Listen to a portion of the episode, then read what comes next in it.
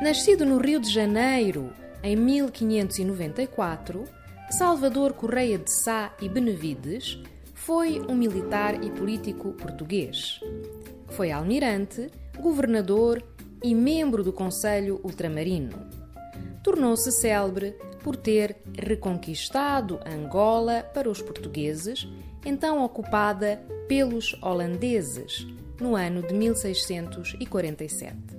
Foi também governador de Angola.